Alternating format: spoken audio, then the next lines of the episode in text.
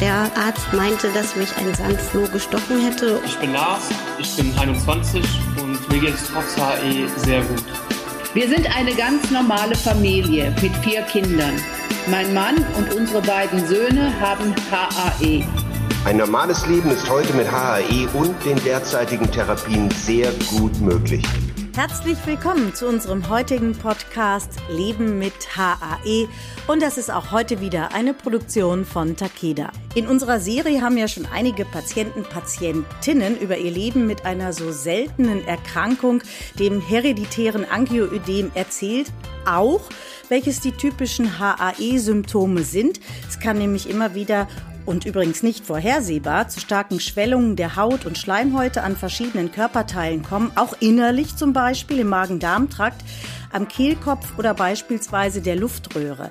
HAE ist zwar nicht heilbar, aber die gute Nachricht ist, es gibt heute sehr wirksame Therapien zur Vorbeugung und Behandlung dieser sogenannten Attacken. Dennoch muss jeder lernen, für sich mit dieser Krankheit zu leben. Und da geht auch jede Patientin, jeder Patient seinen eigenen Weg.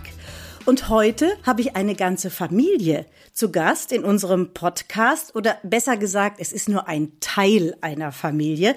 Herzlich willkommen, Familie Beretz. Hallo. Hallo. So, wir haben, ich darf vorstellen, die beiden Brüder Nils, 27 Jahre und Lars, 21 Jahre. Zwei echt coole Jungs, wenn ich das mal sagen darf. Und wenn ich mal beschreiben darf, sehr unterschiedlich. Also der Nils mit langen Rasterlocken und der Lars mit einer total coolen Kurzhaarfrisur. Und dazu kommt Mutter Stefanie. Hallo, Frau Beretz. Hallo. HAE ist eine Erbkrankheit, also eine genetisch bedingte Krankheit, die vom Vater oder der Mutter an die Kinder weitervererbt werden kann. Wie ist das denn in Ihrer Familie, Frau Beretz? Ja, bei uns äh, hat mein Mann die Krankheit an unsere beiden Jungs weitervererbt. Unsere beiden Töchter sind zum Glück nicht betroffen von der Krankheit. Und bei meinem Mann war es auch nicht erblich bedingt. Bei ihm handelt es sich um eine Neumutation. Wie geht man denn erstmal als Partnerin? Irgendwann haben Sie sich ja kennengelernt. Vor wie vielen Jahren? Gott, vor 35 Jahren. Schon 35 Jahre her, ja. Wie geht man damit um, wenn man einen Partner kennenlernt, der so eine seltene Erkrankung hat? Ja, das ist anfangs etwas exotisch gewesen, äh, weil ich auch nie, noch nie davon gehört hatte. Und damals war aber auch mein Mann noch nicht so aufgeklärt, wie wir das heute sind.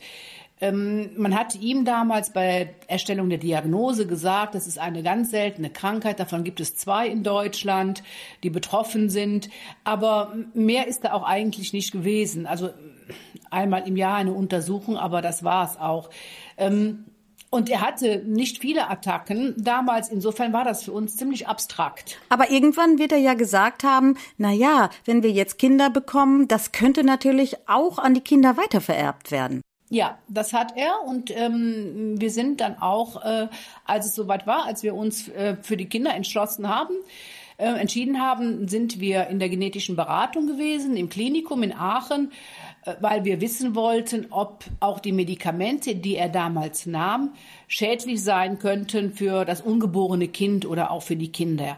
Und äh, man hat uns damals darüber aufgeklärt, dass natürlich die ähm, Veranlagung besteht, auch die 50 Prozent Chance, was bei uns ja auch astrein zutraf. Aber ähm, wie gesagt, mehr Aufklärung haben wir leider nicht erfahren. Und ich habe ja eingangs schon gesagt, ihr seid zwei coole Jungs. Nils 27, du siehst aus eigentlich wie so ein Skateboardfahrer mit Rasterlocken, also total cool würde man heute sagen. Ähm, was machst du inzwischen? Bist du noch Student? Ähm, ja, ich bin noch Student. Ich äh, studiere noch in Aachen soziale Arbeit und hoffe, dass es äh, bald auch vorbei ist. Ähm, es zieht sich im Moment ein bisschen, aber die Ziellinie ist zumindest in Sicht. Wie hast du damals erfahren, dass du HAE hast? Also ich habe das schon über meine Eltern erfahren. Ähm, allerdings hatte ich zu dem Zeitpunkt damals auch noch nicht wirklich eine Attacke gehabt. Deswegen ähm, war die Vorstellung davon, wie das auf mich wirken würde, noch überhaupt, also überhaupt nicht vorhanden. Ähm, erst als ich dann meine erste Attacke hatte, so mit 16, habe ich erst so richtig, so richtig angefangen zu realisieren, ähm, was das überhaupt äh, bedeutet und habe mich dann auch erst angefangen, damit so richtig auseinanderzusetzen. Was passierte da genau? Ich hatte damals eine, äh, Mag genau, Magen-Darm-Trakt war das, eine Attacke und ähm, wir hatten mehr oder weniger auf Verdacht dann äh, mit Absprache der Ärztin äh, mir das Medikament gespritzt und das hat dann auch ähm, gewirkt und ab dem Zeitpunkt wussten wir ja, okay, es könnte jetzt sein, dass es eine Regelmäßigkeit wird. Nils, hat sich nach der ersten Attacke dein Leben verändert? Ja, in Teilen schon. Also ähm, wir mussten uns natürlich noch mehr informieren, was für Therapiemöglichkeiten es noch für mich gibt. Und ich musste anfangen, auch mehr darauf zu achten, die Medikamente auch mitzunehmen, wenn ich ähm, freizeitlich aktiv war, ähm, unterwegs war mit Freunden. Da kamen dann viele Kleinigkeiten hinzu, auf die man dann halt mehr achten musste. Äh, auch ein bisschen, so was die Lebensumstellung geht, dass man äh, ein bisschen stressfreier ist und äh, nicht zu sehr seinen Körper beansprucht. Lars, du bist 21, studierst auch, ne? Richtig, ich studiere auch in Aachen, aber Betriebswirtschaftslehre. Seit wann weißt du, dass du eben auch HAE geerbt hast? Die Diagnose wurde ja kurz nach unserer Geburt gestellt, aber so ein richtiges Bewusstsein dafür habe ich eigentlich erst mit den ersten nationalen bzw. internationalen Treffen damals bekommen, als man halt ähm, mit anderen Patienten in Kontakt kam. Und ich hatte natürlich das Glück bisher, dass ich keine Attacken hatte. Ähm, aber trotzdem bin ich mir des Risikos bewusst und lebe dementsprechend trotzdem relativ unbeschwert mein Leben.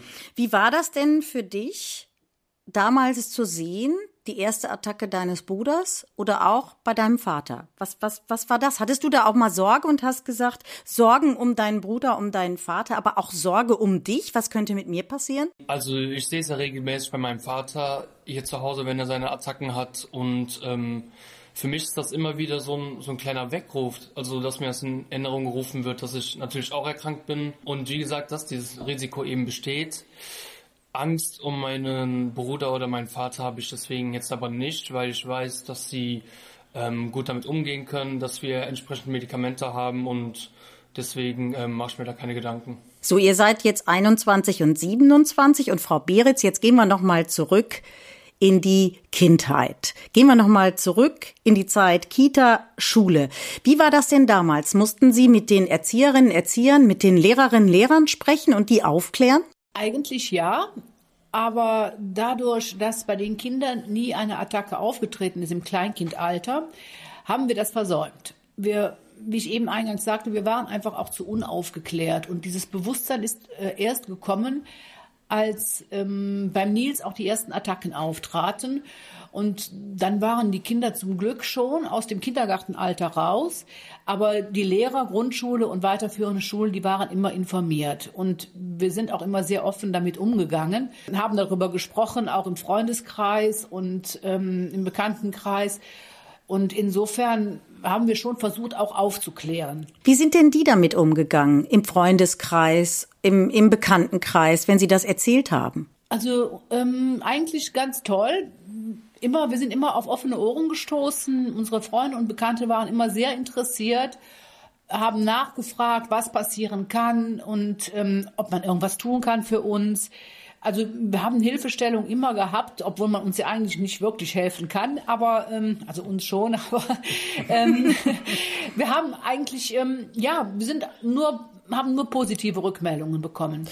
Jetzt gab es ja vielleicht auch mal Fehlzeiten beim Nils. Musste das ähm, begründet werden? War das besonders Hand? Ja, musste man das irgendwie anmelden? Mussten Sie das begründen oder?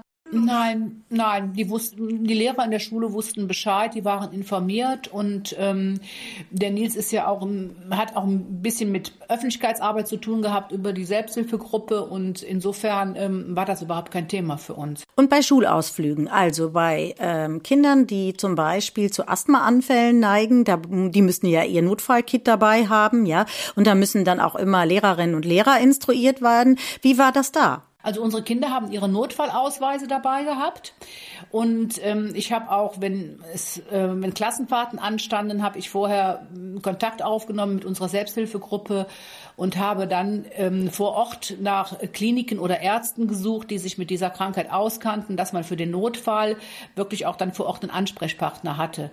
Aber Medikamente haben unsere Kinder eigentlich nie mitgenommen. Alles, was so im Umkreis lag, hätte ich, dadurch, dass ich vier Kinder habe, war ich auch zu Hause, hab, bin nicht arbeiten gegangen. Ich wäre also jederzeit dann auch schnell vor Ort gewesen. Ich glaube, Sie haben da noch mal einen ganz wichtigen Punkt gerade angesprochen, Frau Beretz. Sie haben nämlich gesagt, ich habe vorher, bevor denn, denn zum Beispiel der Nils auch Lars dann äh, unterwegs war mit Schulausflügen, habe ich nach einer Klinik geguckt, ähm, einer entsprechenden, ja, einem Zentrum oder sowas, falls der Notfall eintritt, dass man dort eben auch Hilfe bekommt. Ich glaube, das ist auch nochmal wichtig zu erwähnen, ähm, warum viele Patientinnen und Patienten ähm, nicht direkt eine Diagnose gestellt bekommen, weil viele Ärzte mit so seltenen Erkrankungen eben auch selten konfrontiert werden und darum ähm, ja es langsam äh, manchmal auch sehr lange dauert mit der Diagnose.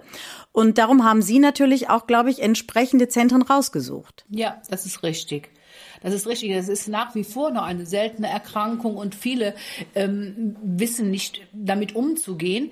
Wir haben jetzt das Glück, dass unser Kinderarzt diese Krankheit kannte und ähm, durch die Arbeit von Nils auch, durch diese Öffentlichkeitsarbeit, ist das hier bei uns auch bekannter geworden, sodass wir teilweise auch Anrufe bekommen ähm, von, von Menschen, die ähm, ähnliche Symptome haben und von uns wissen wollen, ob das jetzt eine HAI-Attacke sein kann. Also das ist eigentlich eine prima eine prima Aktion. Also Nils, du hast erzählt, du hast schon mal eine Attacke gehabt. Wie wirst du heute therapiert? Ähm, heute werde ich therapiert mit, ähm, also es gibt zwei verschiedene ähm, medizinische Mittel dafür.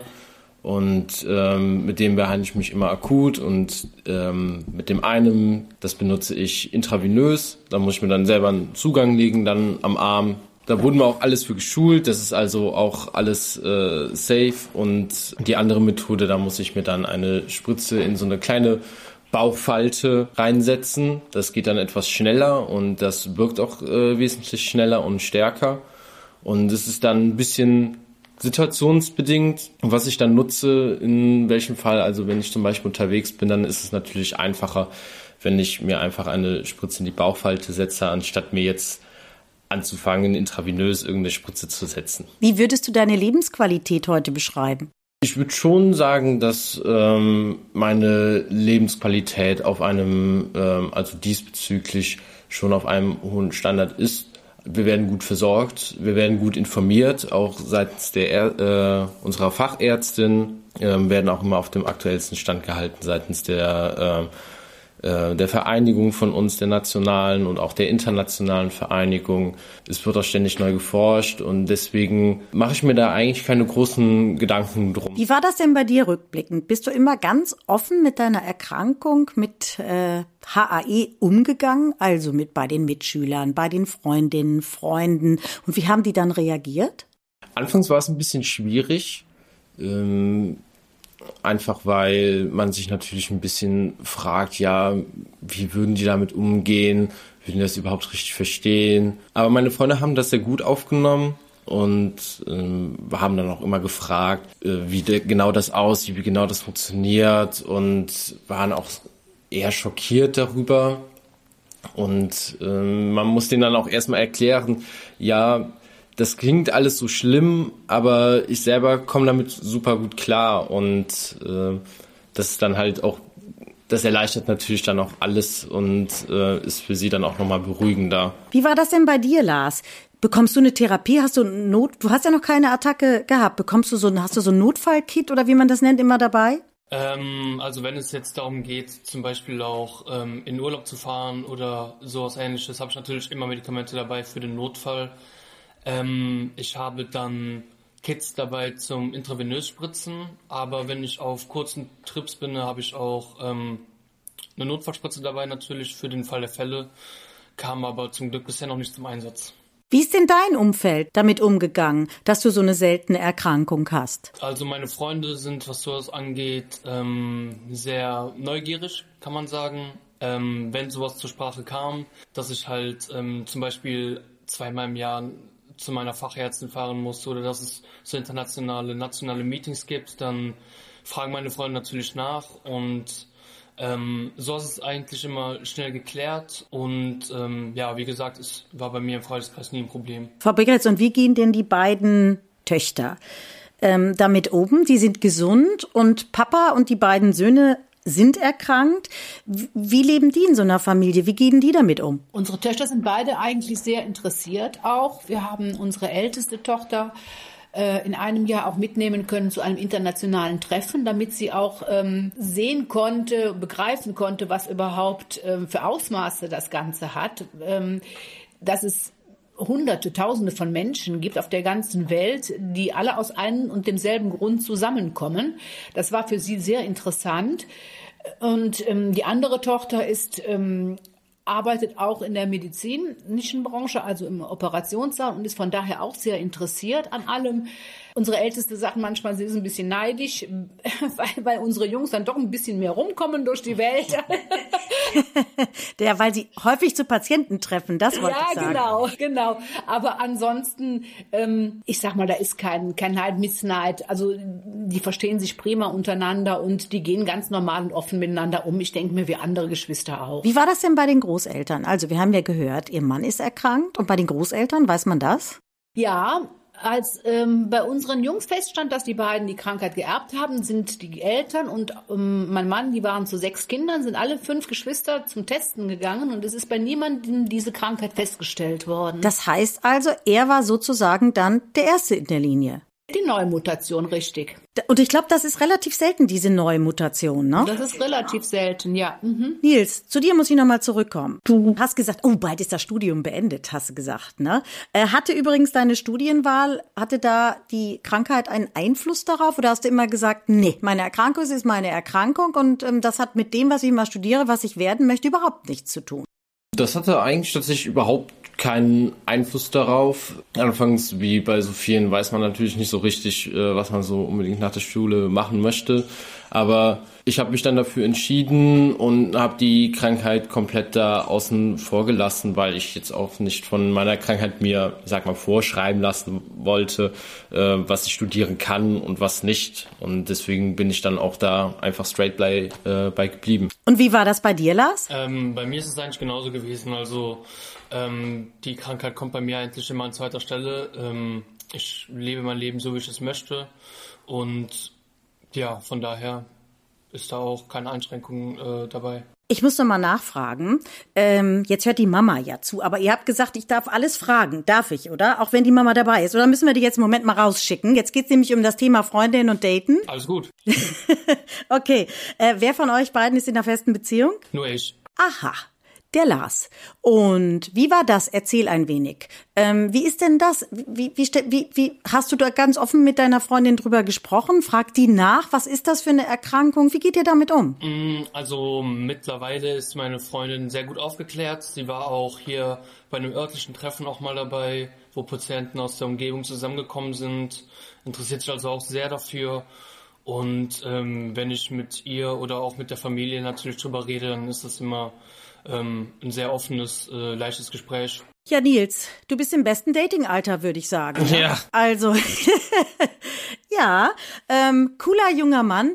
Ja, wie ist das, wenn du, wenn du jetzt, wenn du jetzt, ich sag mal, ein Mädel kennenlernst? Wie, wie gehst du damit um? Gehst du damit offen um? Ab welchem Punkt sagt man denn? Also, wie stelle ich mir das vor? Ab wann sagt man übrigens, ich muss da noch was sagen? Ich habe da auch eine Erkrankung? Oder sagst du, nö, das, das, das erstmal hat das ja gar nichts an zu suchen. Für mich persönlich spielt das jetzt, wenn wir jetzt einfach mal äh, davon ausgehen, dass ich ein erstes Date hätte, würde ich das jetzt nicht direkt beim ersten Date mit der Haus ins, also mit der Tür ins Haus fallen und äh, anfangen dann direkt darüber zu reden, weil man will sich ja auch erstmal kennenlernen auf einer ganz einfachen Ebene, was man für Interessen hat und so weiter und dass ich dann erzähle, hör mal, äh, es gibt da eine erbliche Krankheit, die ich mit mir rumtrage, das würde ich erst zu einem späteren Zeitpunkt, wenn ich merke, okay, es geht jetzt in eine ernstere Phase rein, würde ich ähm, dann davon erzählen und äh, hoffe dann natürlich dann auch, dass die Person trotzdem nicht abgeneigt ist, sondern äh, auch sich dann dafür interessiert oder zumindest äh, es auch akzeptiert. Klar.